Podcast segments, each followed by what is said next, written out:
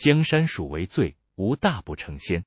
亲爱的听众朋友们，大家好，我是您的好朋友蜀大仙。想跟着我一起游山河、戏人生吗？欢迎收听蜀大仙的三分钟快闪探索之旅。今天我们要一起探讨一个关于自信的主题。我特别为你们准备了一个引人入胜的标题：自信点燃你的光芒。让我们一起进入今天的冒险。为什么选择这个主题呢？我想和你分享一个个人经验。曾经，我是一个非常不自信的人，经常怀疑自己，害怕尝试新事物。我记得那个时候，每当我面临挑战时，总是会想：我做得到吗？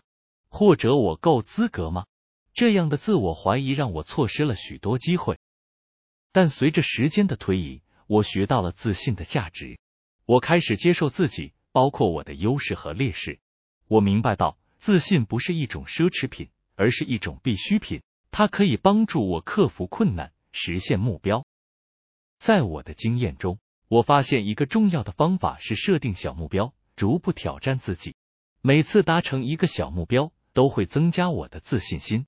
此外，学会接受失败也是培养自信的关键，因为失败是成长的一部分。他教会我们如何更好的应对未来的挑战。接下来，我们将探索一些古今中外的名人名言，这些名言对于自信的重要性提供了深刻的洞察。首先，让我们回顾一下爱因斯坦的名言：“自信是成功的第一秘诀。”这句话提醒我们要成功，我们首先需要相信自己的能力，无论我们面临多大的挑战。盲聋人群运动家海伦·凯勒也说。自信是命运的主宰。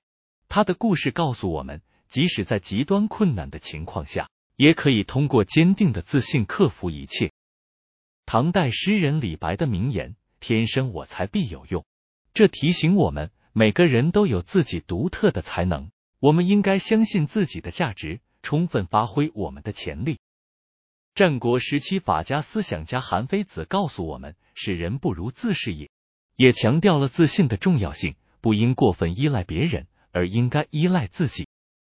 老子在春秋时期说：“知人者智，自知者明。”意味着除了了解他人，我们还应该深入了解自己，这是建立自信的一个关键步骤。至圣先师孔子也对自信有深刻的见解。他说：“人贵有自知之明。”他教导我们要了解自己的优势和劣势，这样我们才能更自信的前进。最后。带来广为人知的法国皇帝拿破仑说的话：“自信是成功的起点。”他坚信自信是实现成功的第一步。如果我们不相信自己，那么我们将无法实现我们的目标。现在，我想问问大家，你们是如何培养自信的？或者，你们有没有遇到过需要克服自信问题的挑战？欢迎在留言区分享你的故事和见解。最后送给各位听众一句话作为本节目结尾：不要忘记相信自己，因为自信将引领你走向成功的道路。江山属为最，无大不成仙。我是蜀大仙，我们下次再见。